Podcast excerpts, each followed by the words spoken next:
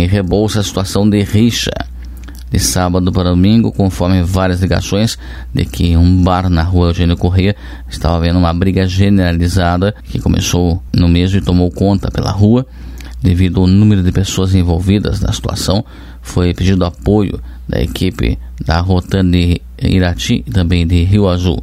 No local foram abordados aproximadamente 50 pessoas que estavam aglomeradas, todas sem máscaras, em um bar, sendo que foram conduzidas as partes envolvidas eh, na rixa até a delegacia de polícia civil para as providências cabíveis, visto que havia um menor envolvido.